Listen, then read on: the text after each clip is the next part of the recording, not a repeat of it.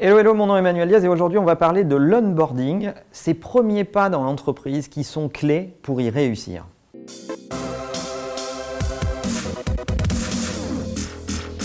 Et oui, l'onboarding process est souvent un moment qui est négligé dans les entreprises et on y voit des choses assez aléatoires. Euh, j'ai vu euh, dans pas mal de boîtes des gens arriver après un processus de recrutement où on leur a vendu la boîte, où on leur a dit pourquoi il fallait qu'ils viennent ici, quel rôle ils allaient jouer, euh, pourquoi on avait besoin d'eux. Et en même temps, le premier jour, ils sont absolument pas attendus.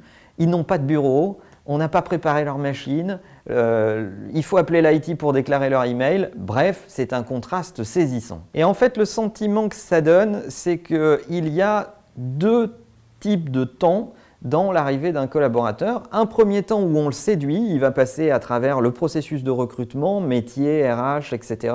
Et puis un, un autre temps où on l'accueille.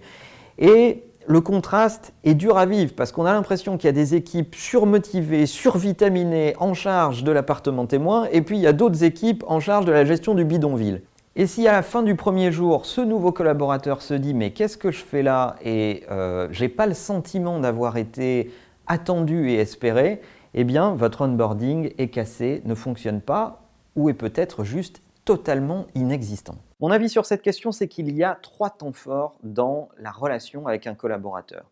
Il y a évidemment le recrutement et l'onboarding, il y a sa position d'employé et son expérience employée, et il y aura sa position d'alumni euh, en tant qu'ex-collaborateur, parce qu'il faut arrêter euh, de vivre dans le déni et euh, de penser que les collaborateurs vont rester 20 ou 30 ans dans vos boîtes et les traiter comme s'ils allaient rester 20 ou 30 ans. C'est pas vrai.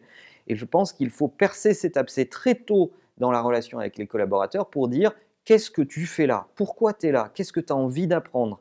Quels objectifs tu es venu atteindre ici? Et quels seront tes objectifs après? Peut-être que tu pourras continuer à les accomplir dans l'entreprise ou peut-être qu'il faudra que tu quittes l'entreprise pour atteindre tes objectifs d'après. Et ça n'est pas grave, tu feras partie de la communauté des gens qui ont euh, eu une expérience dans cette boîte, qui ont appris des choses dans cette boîte et qui vont en faire d'autres ailleurs. Et cette communauté d'alumni, elle se gère.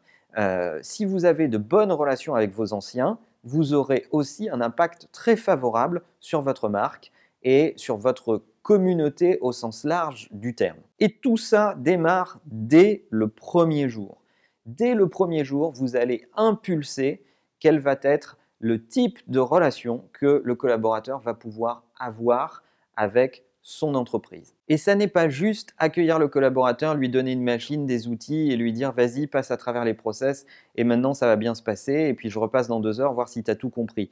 C'est aussi un bon onboarding, des surprises, des moments réussis et non attendus, des discussions avec le management, des micro-meetings avec le top management qui va donner un signe à cette personne pour lui dire merci d'être là et, euh, pour euh, prendre quelques minutes pour le découvrir. Je pense que c'est indispensable de donner du sens à l'arrivée de chaque collaborateur. Et c'est vraiment toute la chaîne managériale qui est en charge de cela et qui porte cette responsabilité que de donner ce sens à euh, cette nouvelle mission et ce nouveau collaborateur qui arrive dans l'entreprise. Alors, comment avez-vous été accueilli dans votre boîte? Racontez-nous vos pires souvenirs, vos meilleurs souvenirs. Est-ce que vous avez vécu des, des, des, onboardings réussis? Est-ce que vous avez vécu des boîtes qui n'onboardent pas du tout et qui vous jettent comme ça dans l'arène directement Mais peut-être que ça a été aussi un, bon moment pour vous? Bref, racontez-nous les moments les plus ubuesques que vous avez pu vivre à ce sujet. Et n'oubliez pas que la meilleure façon de marcher, c'est évidemment de vous abonner. À bientôt